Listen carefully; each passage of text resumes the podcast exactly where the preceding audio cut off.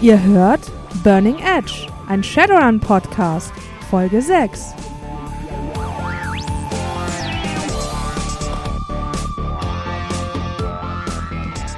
Willkommen zu Episode 6, Kampf. Ich bin Sister Panic. Und ich bin Chaos. An dieser Stelle erstmal Grüße an Captain Miles, der uns genau kurz bevor wir diese Aufnahme gestartet haben, auf Twitter fragte, wann denn die nächste Folge kommt.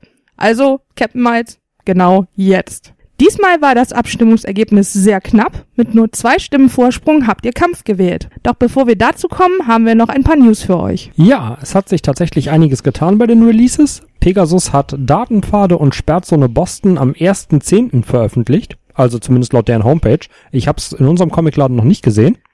Ja, wir waren auch nicht mehr da. Das ist allerdings richtig. Äh, Chrome Flash hat jetzt einen deutschen Namen. Es wird Body Shop heißen. Naja, also ich persönlich muss bei Bodyshop ja eher an einen Kosmetikhersteller denken, aber vielleicht liegt es daran, dass ich ein Mädchen bin. Allerdings muss ich auch sagen, dass mir persönlich nach langer Überlegung auch keine bessere Übersetzung eingefallen ist, also halte ich jetzt die Klappe. Soll, gibt es nicht tatsächlich so eine Kosmetik-Shop-Marke, die Body Shop heißt oder The Body Shop? Ja, darauf habe ich gerade angespielt. Danke, dass du den Witz kaputt gemacht hast. Es tut mir schrecklich leid. Es hat aber auch noch keinen Release-Termin, also nach dem dritten Quartal bestenfalls irgendwann. Äh, vom 8. bis zum 11.10. läuft, das ist, wenn wir, wenn wir pünktlich veröffentlichen, nächstes Wochenende, läuft die Spiel 2015 in Essen. Ja, großartige Messe. Wenn man die Zeit hat und ähm, auch den Anreiseweg ähm, auf sich nehmen möchte, sollte man da definitiv hingehen. Es gibt viel zu gucken, auszuprobieren und zu kaufen. Ähm, für alle äh, Spieler, die wir ja nun mal sind, ne? Lohnt sich auf jeden Fall, alleine schon, um am Chessex-Stand äh, jede Menge Würfel abzugreifen. Ja, du darfst keine kaufen. Na. Und jetzt zu etwas, was nur bedingt mit Shadowrun zu tun hat. Also gut, es ist derselbe Entwickler. Kickstarter-Besucher werden es schon gesehen haben. Battletech wird gekickstartert von Hairbrain Schemes. Ja, dem Hersteller, der uns auch das großartige Shadowrun Returns und Shadowrun Hong Kong gebracht hat. Und Dragonfall.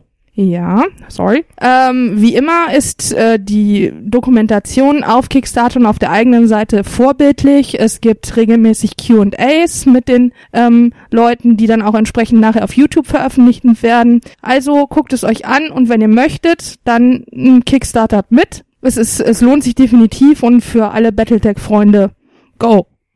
Yep. Damit war's das auch wieder von den News. Wir kommen zu unserem Hauptteil, den Kampfregeln. So, erstmal zum Einstieg möchte ich darauf hinweisen, dass wir uns im Folgenden auf die Nah- und Fernkampfregeln aus dem Grundregelwerk beschränken. Ähm, das hat folgenden Grund, dass wir das erstens zu verwirrend finden, vielleicht für Einsteiger, wenn man, wenn wir jetzt immer sagen, ja, aber in einem anderen Fall, wenn man aus diesem und jenem Buch dann das und das dazu nimmt, dann ist das so und so anders. Das ist vielleicht erstmal ein bisschen verwirrend. Außerdem möchten wir ja auch idealerweise irgendwann mal zu den Zusatzbüchern jeweils eigene Folgen gestalten. Ich hoffe, ihr habt Verständnis dafür. Zum Einstieg möchte ich euch jetzt erstmal einen Überblick über den Ablauf einer Kampfrunde geben, dass man erstmal genau weiß, so im Vornherein, was passiert eigentlich. Wenn eine Kampfrunde anfängt, dann gibt es zuerst mal die Initiativeprobe. Das kennen wir alle, oder wenn wir noch nicht gespielt haben, lernen wir das jetzt kennen. Ähm, das ist einmal, besteht das daraus, dass man den Reaktions- und Intuitionswert, den der Charakter hat, addiert und das ergibt dann den festen Initiativewert. Dieser Initiativewert gibt im Grunde genommen an, wie schnell ein Charakter auf eine unbekannte Situation re reagiert. Dann hat man Initiativewürfel.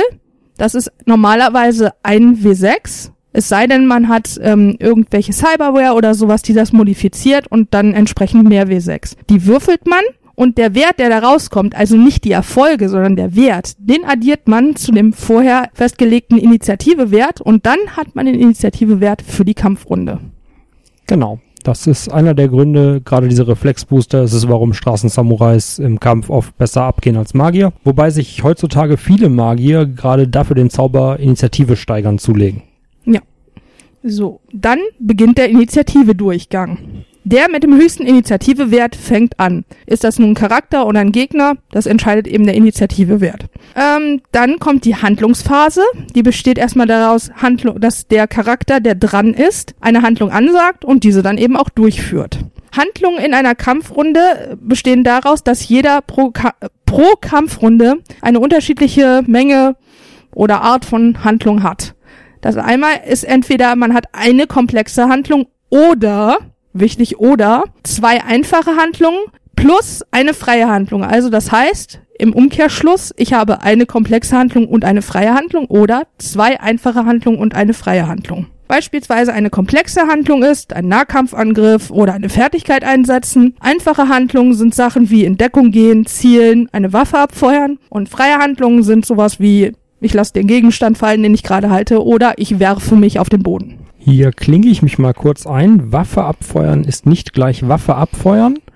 Es gibt Waffen, die kann man mit einer einfachen Handlung abfeuern. Die meisten Einzelschusswaffen gehören dazu, Salvenmodus gehört dazu. Und wenn ich eine vollautomatische Waffe habe, kann ich eine Sechs-Kugelsalve mit der, mit einer einfachen Handlung abgeben. Es gibt aber auch Waffen, die muss ich mit einer komplexen Handlung abfeuern. Da vor allen Dingen ähm, lange Salven, Zehnschuss, vollautomatisches Feuer oder auch Salven mit halbautomatischen Waffen sind komplexe Handlungen.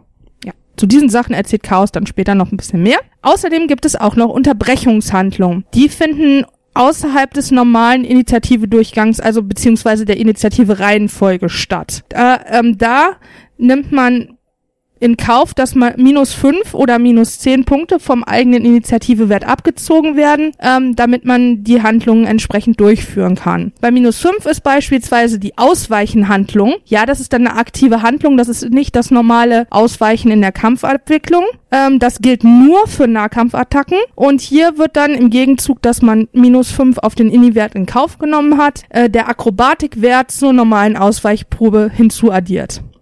Außerdem für minus 5 Inni-Wert kann man noch sagen, ansagen, dass man volle Deckung nimmt. Ähm, das kann man aber nur für den Fall einsetzen, dass man die freie Handlung schon verbraucht hat. Das ist zum Beispiel nützlich für Sperrfeuer. Bei minus 10 Inni-Wert, wenn man das in Kauf nimmt, das ist so das mit das Höchste, was es gibt, ähm, kann man zum Beispiel volle Abwehr ansagen. Das addiert dann die Willenskraft des Charakters auf alle Verteidigungsproben für den Rest der Runde. Also das heißt, egal was mit dem Charakter passiert, diese Runde oder was der noch macht oder was die anderen machen, wenn man minus 10 Inni-Wert in Kauf nimmt, hat man plus den eigenen Willenskraftwert auf alle Verteidigungsproben. Genau. Und es gibt noch eine weitere, die wir, die ich gerade noch erwähnen möchte. Das ist die Abfangenhandlung. Wenn ein gegnerischer Charakter in seiner Phase in unter einem Meter an meinem Charakter vorbeiläuft, kann ich fünf Initiativepunkte ausgeben, um ihn einmal zu hauen im Nahkampf. Boah, wegzeckeln. Interception sozusagen für alle NFL-Verfolger. Egal. Dann ähm,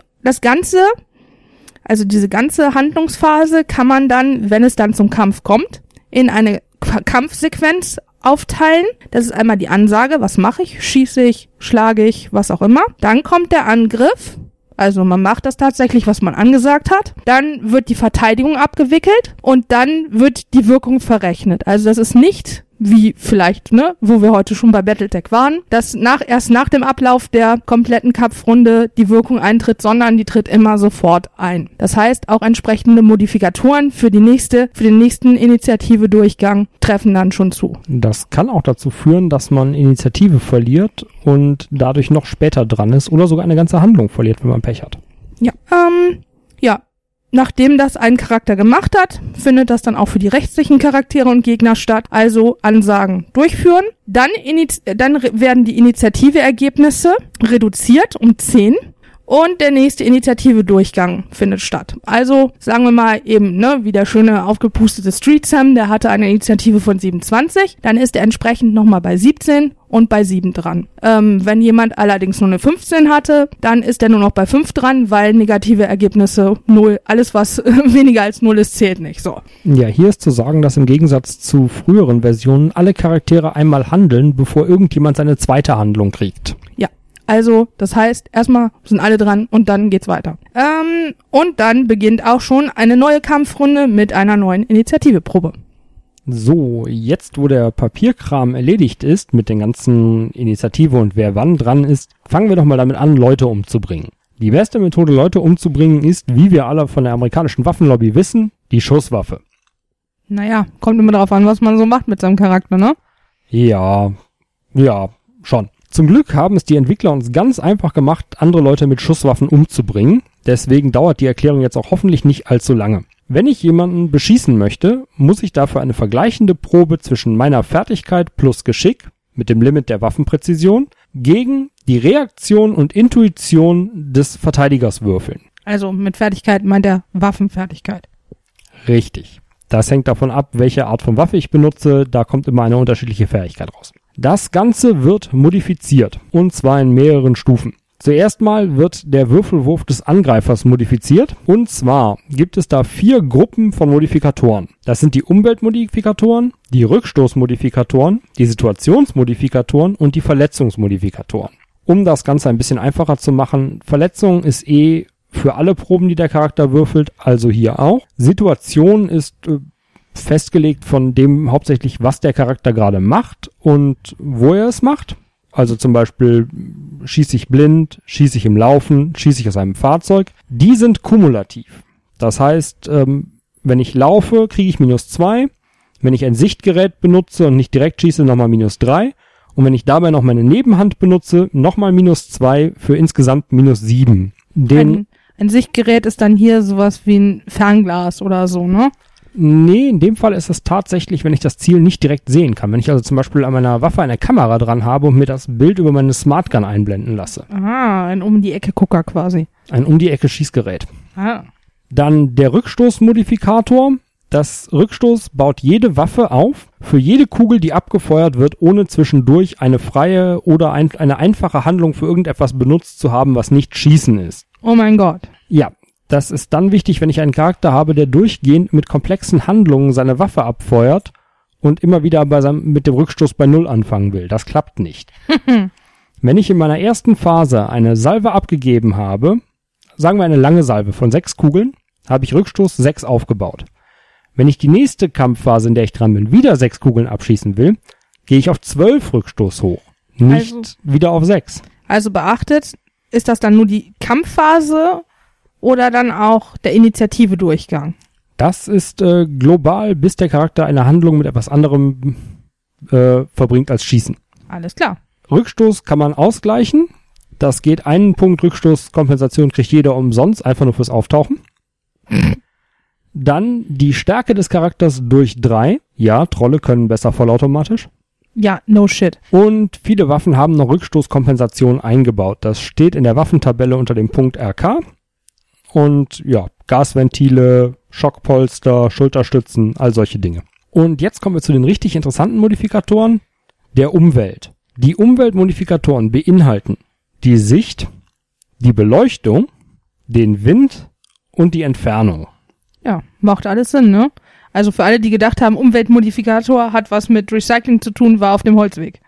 Oh mein Gott. Entschuldigung. Von denen wird allerdings, wieder ein kleiner, äh, kleiner Sonderfall, immer nur der höchste eingesetzt. Wenn ich also in völliger Dunkelheit auf einen Gegner schieße, kann es mir egal sein, dass leichter Wind weht. Das wird damit abgehängt. Sollten aber zwei Modifikatoren in der Tabelle auf der gleichen Höhe sein, ich also bei völliger Dunkelheit minus 6 und orkanartigem Sturm auch minus 6 schießen wollen, dann wird's zur nächsthöheren Stufe angehoben, was dann minus 10 Würfel sind. Tja, also nicht im Dunkeln bei orkanart orkanartigen Windböen schießen, aber ich glaube, das erklärt sich eigentlich auch logischerweise von selbst, dass man das lieber lassen sollte.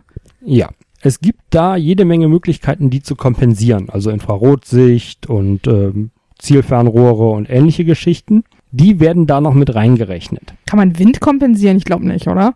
Smartgun-Systeme kompensieren Wind, indem sie einem eine Anzeige einblenden darüber. Oh ja, ja, ja, ja, ja. Genau. Was, was kompensiert und wie gut, findet ihr auf Seite 176 im Grundbuch. Nur für den Fall, dass ihr das nachlesen wollt. Für euch.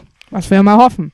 Genau. Nachdem ich jetzt ausgerechnet habe, wie viel Würfel ich für meine Angriffsprobe übrig habe, nehmen wir also ruhig unseren Straßensamurai aus der, aus der Beispieltüte, der zufälligerweise fünf auf Geschick hat und fünf auf seine, seine ähm, automatische Waffenfertigkeit. Der hat theoretisch zehn Würfel. Jetzt ist die Sicht nicht so gut und äh, es ist auch noch leichter Wind. Das sind beides minus eins Modifikatoren. Dann sind wir bei minus zwei, weil, äh, minus drei, weil die um eins hochgestuft werden. Also, das heißt, wir sind jetzt bei sieben Würfeln. Wir sind bei sieben Würfeln. Er hat bisher noch keinen Rückstoß und steht in aller Ruhe irgendwo rum, muss sich auch darüber keine Sorgen machen. Weiterhin sieben Würfel. Und hat auch noch keine Verletzung. Er würfelt also sieben Würfel. Jetzt ist sein Gegner dran. Der nimmt seine Reaktion und Intuition, dieselben Werte wie bei der Initiative, was die beiden Werte ziemlich wichtig macht. Guckt auf Seite 191 auf die Verletzungstabelle und stellt fest, dass er am Boden liegt. Da kann er nicht so gut ausweichen, deswegen gibt's minus zwei Würfel. Er hat eine Intuition von drei und eine Reaktion von fünf, wären acht, minus zwei sind sechs und wird damit höchstwahrscheinlich getroffen. So, jetzt haben wir aber gar nicht festgelegt, was unser Straßensamurai für einen Waffenmodus benutzt. Außerdem haben wir noch gar nicht gesagt, was für seine Waffe für ein Limit vorgibt. Genau, das Limit bei Maschinenpistolen ist, meine ich jetzt so grob aus dem Kopf geschätzt, ungefähr vier. Das heißt, ja, für alle zum Mitschreiben, er hat sieben Würfel und selbst wenn er sieben Erfolge würfelt, zählen nur vier von diesen Erfolgen. Genau. Wenn er eine Smart Gun hätte, könnte er das auf sechs aufbohren. Ja. Okay, äh, gehen wir weiter zu den Waffenmodi. Da gibt es äh, sehr, sehr schön unheimlich viele verschiedene. Einzelschuss. Eine Kugel mit einer einfachen Handlung auf ein Ziel schießen. Relativ selbsterklärend. Halbautomatisch. Eine Kugel mit einer einfachen Handlung auf ein Ziel schießen. Ähm, ja. Halbautomatische Salve. Drei Kugeln mit einer komplexen Handlung auf ein Ziel schießen, was dem Ziel minus zwei Verteidigungswürfel bringt. Aha, hier, jetzt fängt's an hier. Salvenmodus mit einem Salvenmodusgewehr, wo ich drei Kugeln mit einer einfachen Handlung verschieße und dem Gegner minus zwei Verteidigung gebe. Wir erinnern uns, ne? Einfache Handlung, dann könnte man noch was anderes machen. Ja, lange Salve. Sechs Kugeln aufs Ziel schießen, komplexe Handlung und minus fünf Verteidigung für den Gegner. Keine Panik, wir sind fast fertig, es kommen nur noch zwei. Der vollautomatische Modus.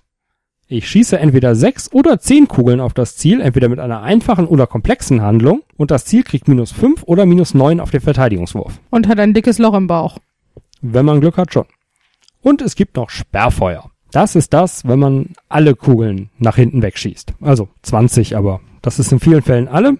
Das ist eine komplexe Handlung und das ähm, müsst ihr selber nachlesen, was es genau macht. Jedenfalls erschafft es eine Zone, in der man nicht mehr so wirklich rumlaufen sollte. Ja, das ist das, wenn man zum Beispiel sagt, wenn man mitten im Sperrfeuer steht, ich nehme minus fünf auf meinen Inni-Wert und nehme dafür volle Deckung, weil das ist ungemütlich, da drin zu stehen. Genau dafür ist es da. Sollte durch diese Minuswürfel, die man auf Verteidigungspunkte kriegt, der Verteidigungspool auf unter Null fallen, dann fällt er nur auf Null und alle übrig gebliebenen Würfel kriegt der Angreifer auf seine Angriffsprobe hinzu. Das ist dann meistens aber auch, dass es richtig teuer wird. Jetzt kann man Fernkampf nicht nur mit, mit normalen Schusswaffen machen, sondern auch mit Granaten. Und da hatte uns Lexanius gefragt, wie das denn ist mit den verschiedenen Zündmethoden von Granaten und was unsere Hausregeln dazu sind. Unsere Hausregeln bisher zum Thema Granatenzündung waren, wir benutzen Aufprallzünder. Und Ja. ich danke meinen Spielern dafür, dass sie es bisher gemacht haben. da das natürlich nicht reicht, gehen wir gerade noch auf die anderen Zünder ein. Es gibt den klassischen Zeitzünder. Bis drei zählen, wegwerfen und dann explodiert die Granate, wenn es äh, dramatisch wichtig ist. Oder offiziell explodiert sie dann eine Runde später auf dem Ini-Wert minus 10 des Werfenden. Also eine Runde heißt eine Kampfrunde, nicht ein Initiative-Durchgang später, um das nochmal klarzustellen. Genau. Das heißt, ich werfe die Granate bei, sagen wir, wir nehmen den Straßensamurai von eben, der war bei 27 dran. Dann geht es weiter. Er hat sie geworfen bei 27. Er handelt bei 17. Er handelt bei 7. Dann geht eine neue Runde los. Er würfelt eine neue Initiative. Sagen wir, er kommt diesmal nur auf 25. Ist damit aber der Erste im Kampf. Er handelt bei 25. Dann geht bei 17 die Granate von letzter Runde hoch. Und dann geht der Kampf ganz normal weiter. Yep. In dem Fall würde ich tatsächlich meinem Spieler sagen, super, du hast die Granate geworfen, dann explodiert sie, merk dir das und erinnere mich dran. Richtig. Auch alle anderen, ne? Wir sind alle, wir spielen zusammen. Ja, selbst wenn es ungemütlich für uns wird, versucht immer mitzudenken und das auch mit festzuhalten, solche Sachen. Ja, dann das, was wir machen, der Aufprallzünder. Sobald die Granate eine Weile geflogen ist, äh, meistens eine Sekunde, bei Granatwerfergranaten auch fünf Meter, explodiert sie, wenn sie das nächste Mal aufprallt. Und es gibt noch den Wi-Fi-Zünder, der ist auch relativ simpel. Die Granate explodiert, wenn sie ein Wi-Fi-Signal kriegt. Dafür muss A, die Granate Wi-Fi aktiv sein, B, muss man entweder mit seinem Comlink eine einfache Handlung durchführen, um sie zu explodieren, oder wenn man ein direktes neurales Interface hat, kann man das auch über sein Smartlink machen. Ja. Also, ne, das Wi-Fi muss an sein. Hint, hint an alle äh, Hacker und Technomancer da draußen, ne? Könnte man ja mal auch mal nachgucken. Liegt da was rum? Und wenn man seine Spieler und andere richtig ärgern will, immer dran erinnern, Der Default-Wert für Wi-Fi ist an. So, jetzt äh, hat unser Straßensamurai aber gar keine Granaten, sondern nur normale Waffe. Normale Waffen sind auch nicht gleich normale Waffen. Man kann unheimlich viele verschiedene Munition in Waffen stecken. Ja, jetzt wird's interessant, weil Waffen, naja, die Werte sind ganz nett und interessant, aber was eine Waffe wirklich anders macht und personalisiert, ist die Munition. Fangen wir mit der Standardmuni an. Die Standardmuni kostet relativ wenig und macht denselben Schaden und Durchschlag wie die Waffe, wie sie im Grundbuch steht. Ja, macht halt normale Löcher in Sachen, wo sie Löcher reinmachen soll. Das ist relativ langweilig eigentlich. Fangen wir direkt mit der interessantesten Munition an, die man so gerade eben bei der Charaktererschaffung noch kaufen kann. Die APDS-Munition. Offiziell steht das für Armor Piercing Discarding Sabot. Inoffiziell steht das für große Löcher in gepanzerte Ziele. APDS-Munition erhöht den Durchschlag einer Waffe, das was die Waffe von der Rüstung abzieht, um 4. Stellt euch das vor, das sind ganz viele kleine Metallsplitter, die in eine normale Kugel auf einer Explosivladung gepackt sind und die werden dann auf das Ziel geschossen und explodieren dann on Impact, also wenn die einschlagen und dann fliegen ganz viele kleine Metallsplitter rum. Habe ich das richtig erklärt? Nee, das war eine andere Munition. Du verwechselst die gerade. Ach verdammt, damn it. Sorry. APDS sind diese super harten Geschosse, die Teile von ihrem Mantel verlieren und dadurch ein kleineres Profil für höhere Durchdringung erreichen. Okay, ich halte mich jetzt raus. Mädchen und Munition, naja, ihr wisst schon, Klischee und so. Aber Chaos werdet ihr jetzt sagen. Was ist, wenn ich nicht einfach nur größere Löcher in gepanzerte Ziele machen will, sondern auch mehr Schaden machen will? Auch da, mit dieser Folge werden wir definitiv auf irgendeiner Government Watchlist landen, das weißt du, oder? Ja, wahrscheinlich. Auch da ist uns geholfen. Es gibt nämlich Explosivmunition. Die Bam. erhöhten Schaden um eins und erhöht den Durchschlag um eins. Also, liebe Government-Watchlisten-Anfertiger, es handelt sich hier um ein fiktives System und wir sind definitiv Pazifisten und gegen Waffen äh, bei zivilen Leuten. Aber wenn mein Ziel gar nicht gepanzert ist, dann verschwende ich ja Punkte darin, dass ich Explosiv- oder APDS-Muni benutze. Auch dafür gibt es Dinge, nämlich die Fléchette-Munition. Die erhöht den Schaden um zwei und den Rüstungsmodifikator, d- den Durchschlag um plus fünf.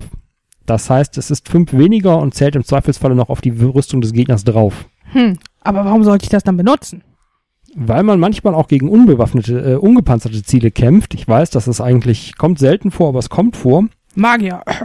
Und zum anderen, ähm, es gibt plus fünf auf den Durchschlag und plus zwei Schaden. Der Schaden ist ein fester Wert, der wird da einfach fest drauf addiert. Die Rüstung muss gewürfelt werden. Mit fünf Würfeln hat man im Schnitt anderthalb Erfolge. Also ist das ein Nettogewinn. Wenn ich den Typen jetzt aber nicht auseinanderreißen will, sondern nur, sagen wir, bewusstlos machen, kann ich Gelmunition benutzen. Gelmunition macht den Schaden der Waffe nur als geistigen Schaden, erhöht dafür aber auch die, Rü die Rüstung des Gegners um eins. Wie wir uns erinnern, wenn wir einen Charakter erstellt haben, ne? Der äh, geistige Schadensmonitor ist viel kleiner als der körperliche Schadensmonitor. Zumindest oft. Dann haben wir noch Hohlspitzmunition. Das sind diese Dumm-Dumm-Geschosse, von denen in den 80er Jahren immer so viel in Filmen geredet wurde. Die Dum, dum. macht mehr Schaden, aber auch plus zwei Durchschlagskraft. Das heißt, der Gegner kriegt da auch mehr Rüstung als eher weniger. Sind das nicht die, die ein großes Loch hinten zurücklassen? Ja, das sind diese ähm, Kugeln, die innen hohl sind. Dadurch pilzen die so auf, wenn sie auftreffen und reißen halt größere Löcher. Ew. Ja. Wir haben noch Injektionspfeile, die aber nur aus bestimmten Waffen beschossen werden können. Aber man könnte sie auch Partywaffen nennen.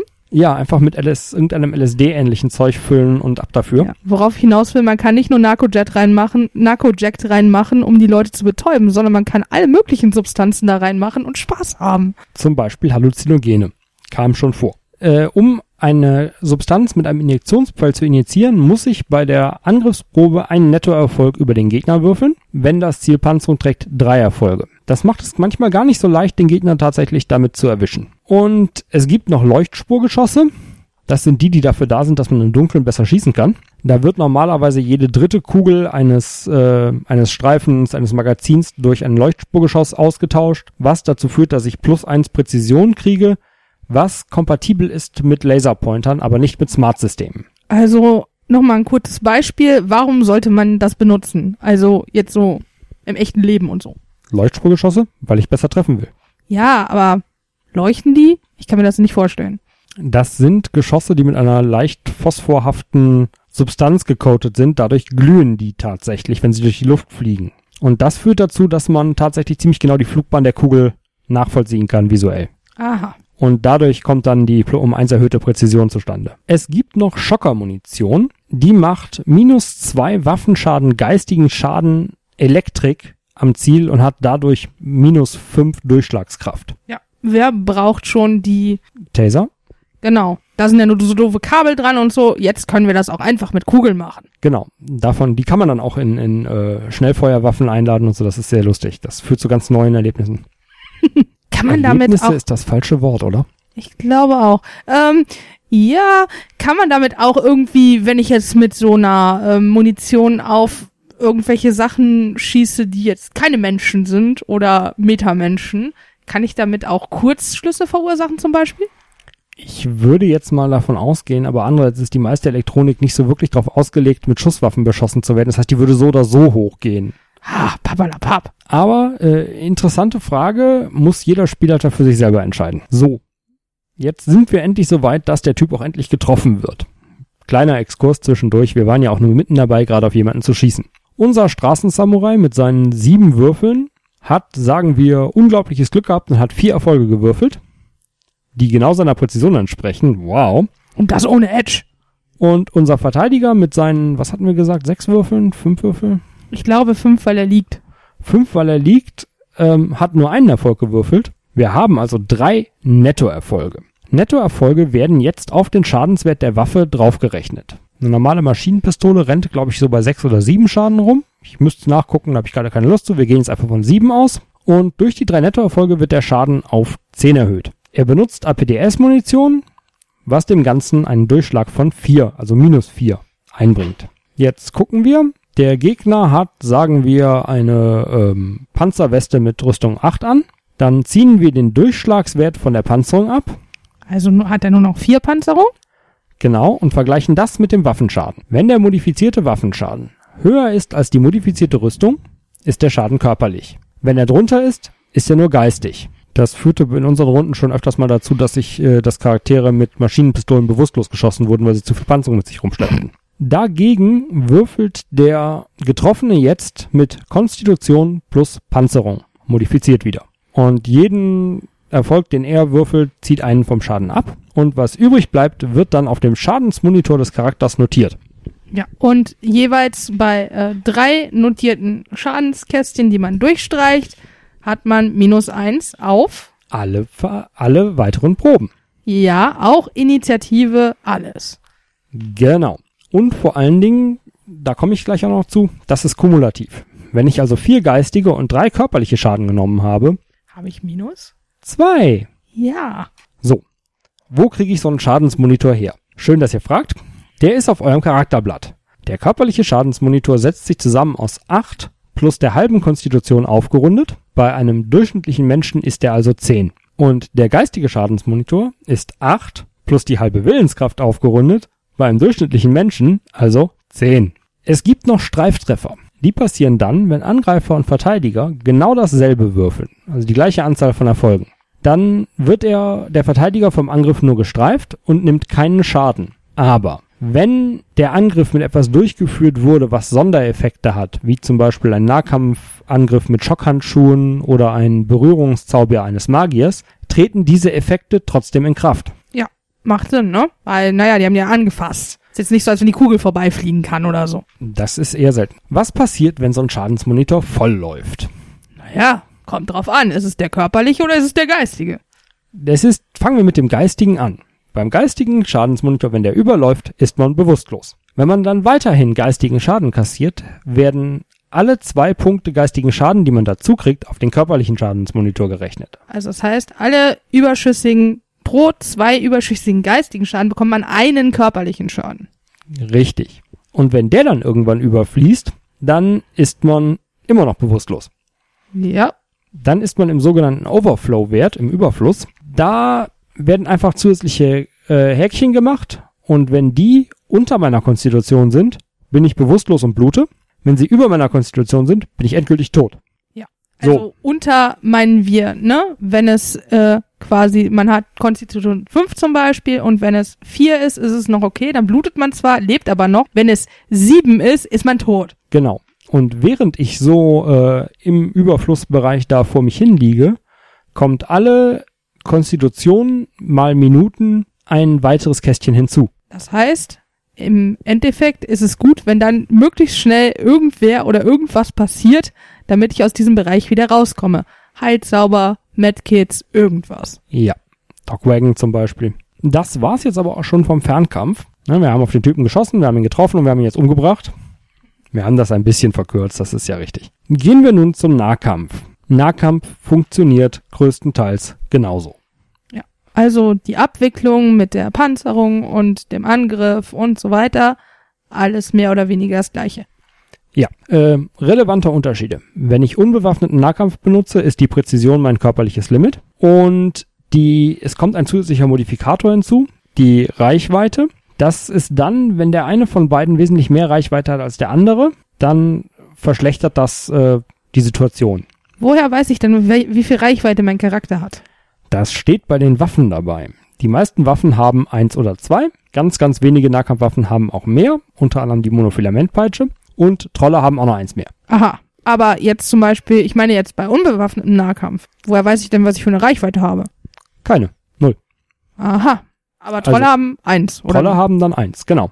Dieser Reichweitenmodifikator gilt als Modifikator für die Verteidigung, weil es die Angriffs, ähm, den Angriffsvorgang nicht größer beeinflusst. Wenn ich die höhere Reichweite habe, gut, dann stehe ich ein bisschen weiter weg, aber dadurch wird es ja nicht einfacher, das Ziel zu treffen. Während es für mich mit der geringeren Reichweite schwieriger wird, mich zu verteidigen gegen eine lange Waffe. Und ansonsten gelten, kommen aus dem Fernkampf nur die Sicht- und Beleuchtungsmodifikatoren rüber. Ansonsten hat der Nahkampf seine eigene Modifikatorentabelle. Die findet ihr auf Seite 188. Ja, also mal gucken, wenn es euch interessiert, weil wir finden, dass sowas jetzt aufzulisten, das führt zu weit und ist auch langweilig zuzuhören.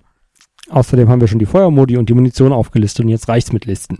So, Ziel getroffen, Nahkampf wie Fernkampf, funktioniert an sich jetzt alles gleich. Machen wir weiter zu noch so ein paar Effekten, die vorkommen können. Wenn ich in einem einzigen Angriff Schaden nehme, der höher ist als mein körperliches Limit, dann falle ich aufs Maul. Ja.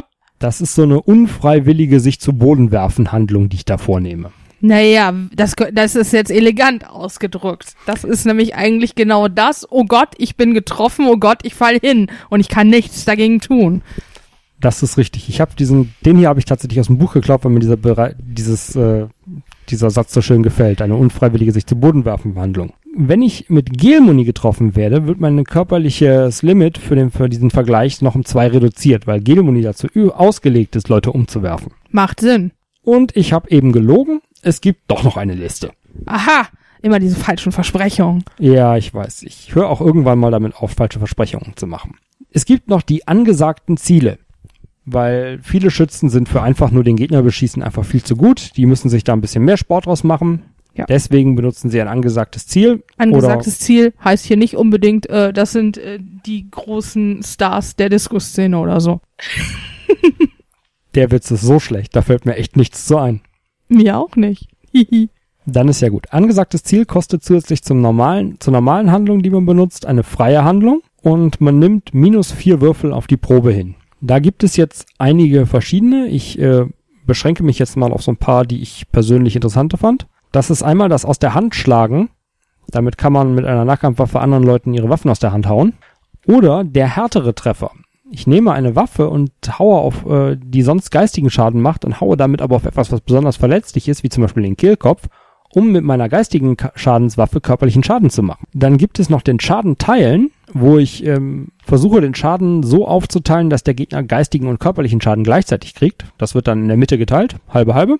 Hm, Kannst du das zum Beispiel nehmen? Wann würde das zum Beispiel eintreffen? Ähm, das funktioniert A, nur wenn der Gegner eine Rüstung hat, die höher ist als mein Rüstungsmodifikator. Das heißt, ich kann nicht mit APDS-Munition einfach so den Schaden teilen, weil da ist viel von der Rüstung einfach weg. Darauf wollte ich hinaus. Ja, aber ansonsten sage ich das an, mache meinen Handel, den Angriff ganz normal ab. Ich kriege minus vier Würfel, weil es ein angesagter Angriff ist. Der Gegner würfelt seine Verteidigung und so weiter und so fort. Und nachdem dann der Schaden ausgerechnet wurde, wird der halbiert, dafür aber auf beide Schadensmonitore angerechnet. Alles klar. Dann gibt's noch so Sachen wie ähm, verletzliche Stelle treffen. Ich krieg minus vier Würfel und der Gegner kriegt plus zwei Schaden. Entschuldigung, verletzliche Stelle treffen. Ich glaube, wir haben gerade alle dasselbe gedacht. Called Shot to the Nuts. Exactly. Okay. Das, es gibt noch ein paar mehr, die könnt ihr aber dann auch selber nachlesen, wenn ihr sie benutzen wollt. Gehen wir noch weiter. Was mache ich denn, wenn einmal einfach nicht reicht? Also, ja. Einmal schießen ist halt einfach nicht genügend Schaden. Es gibt viel mehr Leute, die eine Kugel in den Kopf verdient haben, als ich Runden habe.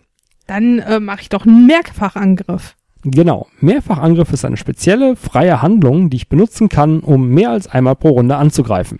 Bei manchen Waffen brauche ich dafür zwei, gerade bei sowas wie halbautomatische oder Einzelschusswaffen. Bei den Waffen mit Salvenmodus, also gerade die, die lange salven können, kann ich auch einfach so mit einer Waffe zwei Ziele angreifen. Dabei gehe ich hin, berechne meinen Würfelpool mit allen Modifikatoren und so weiter und so fort. Und dann halbiere ich den und würfel ihn für jedes Ziel einzeln. Aha. Also das heißt, wenn ich eine Salve mit sechs Schuss abfeuere, dann treffen drei den einen und drei den anderen, oder wie? Richtig. Ah. Ich kann sogar theoretisch noch mehr Ziele treffen, aber nur so viele wie meine Fertigkeit für die Waffe durch zwei. Also das heißt, bei sechs Kugeln könnte ich drei Ziele A zwei Kugeln oder sechs Ziele A eine Kugel treffen, oder wie? Da steht so genau nicht im Buch, Aha. ehrlich gesagt. Da ist wieder so eine Meisterentscheidung, geht dadurch der Munitionsverbrauch einfach hoch und es werden mehr Kugeln gebraucht oder brauche ich mehr Waffen oder wie läuft das genau? Beziehungsweise, naja, wenn man, ist das eigentlich das, als würde man das Ziel wechseln zwischendurch oder ist das was anderes? Nö, das ist Ziel. Im Grunde genommen nehme ich einfach nur zwei Ziele in Okay. Unterbeschuss. Hierbei muss man beachten, wenn Edge benutzt wird, um mehr Würfel zu generieren, werden die vorher auf den gesamten Pool aufgeteilt und dann mit geteilt. Ich kriege nicht meinen Edge auf jeden einzelnen Angriff, sondern auf die insgesamte. Ja, das wäre noch schöner. Wenn ich aber nachher entscheide, mit Edge nochmal äh, nicht, nicht zu erfolgen zu Erfolgen gewordene Würfel neu zu rollen, mache ich das für beide wieder, mache ich das für beide einzeln. Also, lieber mal gucken, was passiert und dann erst Edge dazu nehmen. Ja, wobei, wenn man ihn durch die, auf die Hälfte aufteilt, sollte man sein Edge vielleicht aufbewahren, um einfach nicht zu patzen. Ja. So, das war der kurze Durchlauf über die Kampfregeln bisher. Ich hoffe, das hat so ein bisschen geholfen. Und wir kommen jetzt noch zu ein paar Fragen. Dankenswerterweise haben wir in den Kommentaren zur Abstimmung fürs Thema ähm, einige Fragen von euch erhalten und wir hoffen, dass wir den großen Teil ähm, beantworten konnten im Ablauf vorher. Wir haben immer noch zwei Fragen übrig, die nicht so ganz reingepasst haben. Die beantworten wir jetzt separat. Und die erste Frage war von Snake. Und er hat gefragt, wie man es als Meister schafft, dass die Spieler sich im Kampf taktischer verhalten und dass die Kämpfe länger als zwei bis drei Runden dauern, weil das wohl bei seiner Gruppe immer relativ schnell geht. Also, da mussten wir erst ein bisschen nachdenken und sind zu folgendem Ergebnis gekommen. Trommelwirbel. Ähm, erstens kann man als Meister zum Beispiel die Umgebung, in der der Kampf findet, entsprechend beschreiben, dass die Leute vielleicht mal auf die Idee kommen, hm, da ist Deckung, da könnte ich mal hintergehen und mal erstmal nachdenken, was mache ich denn jetzt? Ähm, dann kann man das Balancing der Gegner anziehen. Das heißt, ähm, wenn man feststellt, dass die Gegner, die man bisher bereitgestellt hat, von den Leuten immer viel zu schnell umgelegt werden, könnte man sagen, dass man den Rüstungswert der Gegner höher schraubt oder das Geschick nach oben setzt, dass die besser ausweichen können und solche Sachen. Außerdem kann man das Gegnerverhalten anpassen. Ne? Wenn wir Computerspiele spielen, dann ist es ja auch so, wenn die KI blöd ist und die Leute da nur rumstehen, dann wird's langweilig. Also lässt man die Gegner vielleicht auch mal sich hinter irgendwas äh, ducken oder weglaufen oder sonst noch was. Dadurch kann man die Kämpfe dann taktischer und länger gestalten. Welche Maßnahmen man da genau nimmt, hängt halt stark davon ab, warum die Kämpfe so schnell vorbei sind. Wenn es also dann liegt, dass die Spieler einfach zu übermächtig sind, muss man die Gegner vielleicht ein bisschen besser machen. Es kann aber auch einfach dann liegen, dass man ein zu hohes Equipmentniveau insgesamt im Spiel hat, weil je mehr Leute mit panzerbrechenden Waffen und allem rumlaufen, desto schneller ist ein Kampf normalerweise vorbei. Wo ich nicht zu rate, ist die einfache ähm, Kämpfe zu schnell, dann schmeiße ich mehr Gegner rein Geschichte, weil das führt meistens nur dazu, dass es äh, nicht interessanter wird, sondern nur mehr Leute nachher am Boden liegen. Also quasi das äh, Doom-Syndrom. Es kommen immer mehr Leute, muss aber dadurch nicht unbedingt interessanter werden. Richtig. Ja. Die zweite Frage ist von Huibu. Ja, tolle Geschichte, habe ich als Kind auch gehört. Ähm, und zwar ging es darum, wie man äh, sogenannte Würfelorgien optimiert und wie man das Berechnen von Würfelpools verkürzt, weil bei ihm nämlich das gegenteilige äh, Problem wohl herrscht, dass äh, so ein Kampf in seiner Runde immer viel zu viel Zeit einnimmt. Das Ganze ohne die Sachen einfach zu, zu handwedeln und verschwinden zu lassen.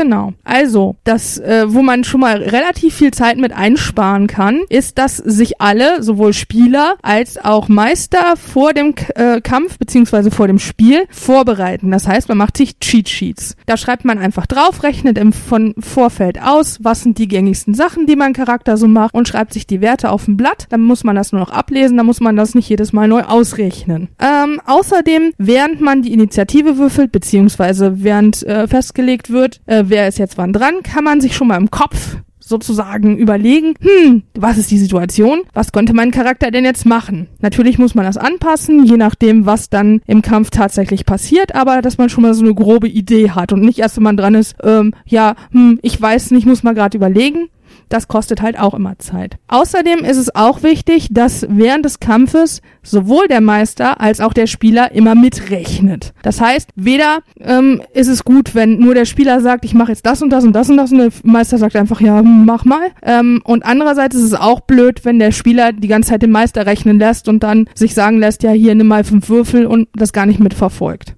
Da hat sich bei mir als Meister eine Methode ganz gut eingefügt. Ich berechne die negativen Modifikatoren für meine Spieler. Die positiven müssen die selber wissen. Ja. Außerdem ein noch kleiner Tipp, aber könnte auch helfen, wenn man das also sein Cheat Sheet hat und sich überlegt hat, was man macht ja, dann kann man sich schon mal seine Würfel bereitlegen. Also das heißt, man hat geguckt, aha, so und so, ich will das und das machen, da brauche ich die und da pass passiert das und das, das sind die und die Modifikatoren, das sind jetzt im Endeffekt zehn Würfel. Dann nimmt man die schon mal aus seiner Schachtel, aus seinem Täschchen, wie auch immer raus und legt die vor sich hin. Spart auch Zeit, damit man, muss man nicht erst rumkramen, wenn man dran ist. Genau. Kleinere äh, Modifikatoren kann man dann ja immer noch machen. Und noch so ein Tipp, den aktuellen Umweltmodifikator einfach merken. Den muss man nicht immer wieder neu brechen. Der ändert sich eigentlich pro Kampf nur recht selten, wenn nicht gerade, wer weiß, wie viele Blendgranaten geschmissen werden. Ja, das heißt also, wenn irgendwas ist, minus zwei als Umweltmodifikator, dann merkt man sich das von Anfang an, legt seine Würfel zurecht, nimmt schon mal zwei weg und dann hat man das schon mal aus dem Spiel. Ja, ich hoffe, wir haben die Fragen beantwortet und auch einige andere Unklarheiten beseitigt über Ablauf und äh, Abwicklung von Kämpfen. Ich möchte an dieser Stelle noch gerade Lexanius und Spider erwähnen, die beide Fragen eingeschickt haben, die wir jetzt aber hoffentlich äh, zwischendrin abgewickelt haben. Nur damit die sich nicht übergangen fühlen beim Name-Dropping.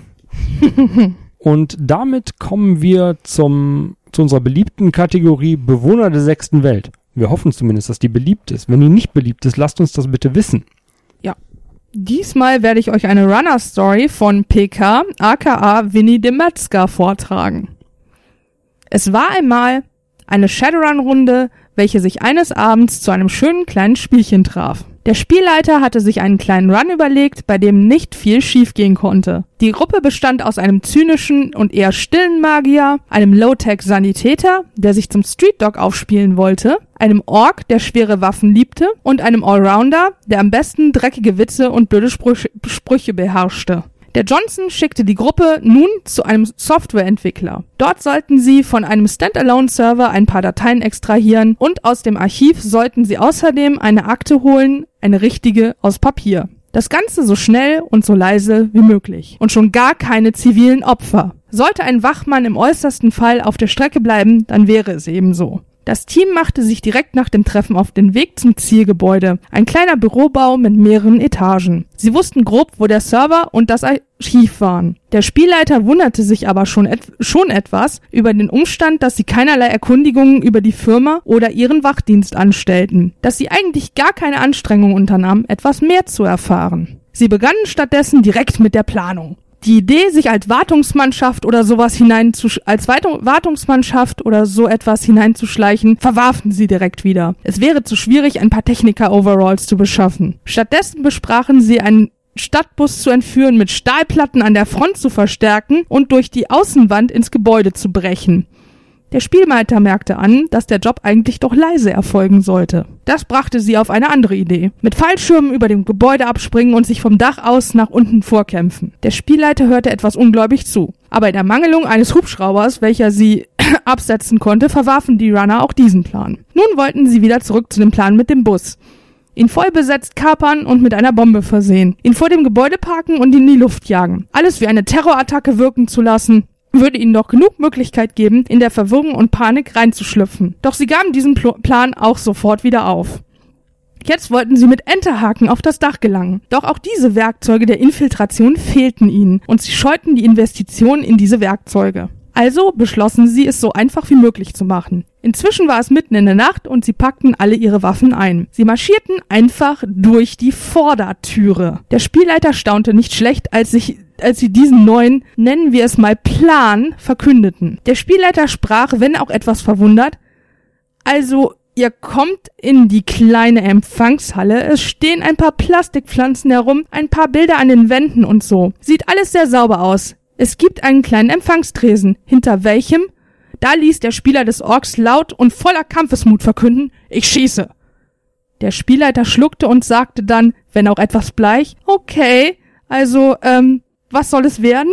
Der Ork sprach, mit meiner MG, vollautomatisch, XX-Muni, und ich packe noch Edge dazu. Der Spielleiter nickte, und der Ork feuerte seine erste Attacke des Abends ab. Es waren viele, sehr viele Würfel und so viele Erfolge. Dann verkündete der Spielleiter, nun die Konstitutionsprobe des Ziels zu würfeln. Er nahm zwei Würfel und ließ sie rollen. Das verwunderte nun die Runner. Warum nur zwei? Sollte ein Wachmann nicht mehr Konstitution haben? Der Spielleiter klärte sie auf. Ja, ein Wachmann schon. Aber die studentische Aushilfskraft hinter dem Tresen, eine zierliche Elfin von 19 Jahren, hatte eben nicht mehr. Der Spielleiter seufzte und nickte dem Ork zu. Ja, du hast sie erfolgreich mit der Salve in Stücke gerissen. Die Gruppe schaute sich an. Der Möchtegern Street Dog lächelte und sagte, er könnte sie doch mit dem Medkit wiederbeleben. Aber die Frage war, wie der Spielleiter dann entgegnete, welchen Teil von er, ihr er wiederbeleben wollte und wie er das, die ganzen Stücke wieder zusammensetzen wollte.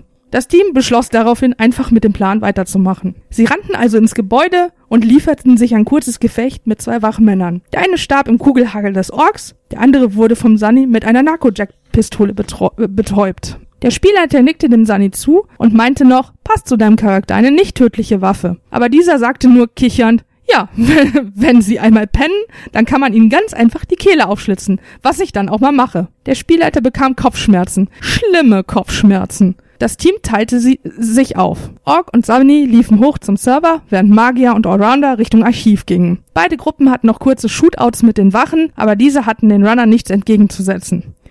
Der Magier nutzte seine Feuerbälle und setzte so einen Teil des Gebäudes in Brand. Sie schafften es, das Archiv gerade noch so zu erreichen und die Akte zu holen, bevor es Opfer der Flammen wurde. Bei der anderen Gruppe sah es, also besser kann man nicht sagen. Sie hatten die Angestellten, welche um diese Zeit noch an den Computer gewesen waren, in eine der Toiletten getrieben und beratschlagten nun, was sie mit diesen zu tun hatten. Der Ork meinte grimmig, wir sollten ein paar Granaten reinwerfen. Wir müssen sie alle töten. Sie haben unsere Gesichter gesehen. Der Sani meinte schulterzuckend, Meinste? Ich dachte, wir haben Masken an. Wäre doch blöd ohne. Der Spielleiter wollte gerade sagen, dass er ihnen im Zweifelsfalle die Masken gewähren würde. Da sprach der Ork, nee, ich hab sicher keine an, also müssen Sie jetzt dran glauben. Das Knirschen der Zähne des Spielleiters war inzwischen so laut, dass die Nachbarn schon an die Wand klopften, weil sie sich gestört fühlten. Der Sunny sagte da zum Ork, na ja, wir sollten doch keine Zivilisten killen, aber das ist ja auch schon durch. Also kommt es auch nicht mehr auf ein paar mehr an, oder? Der Ork grinste und wollte gerade seine Granaten in die flehende und weinende Menge werfen, als der Magier und der Allrounder zu ihnen stießen. Sie überzeugten die beiden anderen, dass es besser wäre, Munition zu sparen, und so machte sich die Gruppe auf zum Server, wo sie die Datei extrahierten. Inzwischen war das Feuer auf einen Großteil des Gebäudes, Gebäudes übergegangen und vor der Türe warteten Spezialkommandos der Polizei sowie die Feuerwehr. Die Angestellten aus der Toilette waren inzwischen schreiend und weinend aus dem Gebäude gerannt und so sahen sich unsere Helden, äh, ich meine Psychopathen, gezwungen ohne Geiseln den Kampf gegen die Polizei zu wagen. Und was für ein Kampf das war. Sie warfen ihre Granaten nach, nach der hinteren hinter Fahrzeugen verschanzten Polizei und rannten durch die Hintertüre im Schutze eines Unsichtbarkeitszaubers vor dem weiteren Kampf davon. Nicht ohne, dass sich der Sunny noch einen der toten Wachleute über die Schulter warf und mitnahm. Die Cyberware könnte man ja noch verkaufen. Es gab noch eine kurze Verfolgungsjagd, aber da sie wahllos auf unbeteiligte Fahrzeuge schossen, gelang es ihnen, die Polizei nach einer Massenkarambolage abzuhängen. Freudestrahlend trafen sie ihren Johnson. Dieser strahlte auch aber vor Wut. Sie hatten ein Blutbad angerichtet. Sie hatten die Firma abgefackelt. Jeder im ganzen Land wusste, was passiert war. Die Daten waren nun völlig nutzlos und die Firma sicher für immer aus dem Geschäft. Die einzige Frage der Runner war daraufhin, ja, das ist uns doch egal. Also wo ist unser Geld? Der Johnson schüttelte den Kopf und sagte ziemlich aufgebracht, Es gibt kein Geld. Seid froh, dass ich euch noch nicht einmachen lasse. Die Runner zogen daraufhin ihre Waffen und sagten noch, du bezahlst, sonst machen wir dich ein. Und es folgte ein Feuergefecht mit den Bodyguards des Johnson. Der Allrounder und der Magier überlebten es nicht. Der Ork und der Sunny nur, weil er nun das bereits erwähnte Medkit benutzte und der Johnson sie für tot hielt. Der Spielleiter beendete an dieser Stelle den Run. Es gab kein Geld, kein Karma und für die Überlebenden fünf Punkte schlechten Ruf sowie den Verlust ihres Schiebers. Der Spieler des Sunnys protestierte dagegen. Wieso das denn? Wir haben den Job doch erledigt. Man sagt, der Spielleiter habe an diesem Punkt in, ein, in der Ecke gesessen und wie ein kleines Mädchen geweint. So, nach dieser leicht äh, deprimierenden Geschichte verabschieden wir uns von euch, möchten aber noch kurz die Themen für die nächste Abstimmung vorstellen. Wir stellen diesmal zur Wahl Archetypen und Charakterkonzepte. Was ist eigentlich ein Street Sam und was unterscheidet einen Decker von einem Technomancer, magische Traditionen und das Face von nebenan? Das war ja nun schon mehrmals äh, relativ weit oben dabei. Dann haben wir auch den Perennial Favorite, die Runner-Klischees. Warum sind Rigger eigentlich immer Zwerge und warum haben alle schwarze Mäntel an? Auch schon mehrmals sehr hoch platziert. Und weil wir gerade erst eine Regelfolge fertig hatten und mit nach ähm, Matrix-Regeln und Kampfregeln jetzt als große Punkt nur noch Magieregeln übrig bleiben, bieten wir auch die Magie an. Das war unsere sechste Folge. Wir hoffen, es hat euch wie immer gefallen und ihr votet fleißig für die nächste Sendung. Außerdem möchten wir euch nochmals bitten, uns doch Futter für die Bewohner der sechsten Welt zukommen zu lassen, denn wir würden gerne wieder ähm, andere eingesandte Runner-Stories erzählen können, außer unsere oder von unseren Freunden. Wenn ihr mit uns Kontakt aufnehmen möchtet, dann macht ihr das entweder per E-Mail burningedge at theorder.de, auf unserer Internetseite per Kommentar www.theorder.de, auf Twitter at edge underline podcast oder auf Facebook www.facebook.com slash edgepodcast. Und iTunes und Podcast.de Zuhörer bitte bewerben, ähm, schreibt uns eine Bewertung und ähm, ja, klickt die Sterne an, das Übliche. Wir freuen uns sehr darüber. Und in diesem Sinne, so long, Chummers, and never cut a deal with a dragon.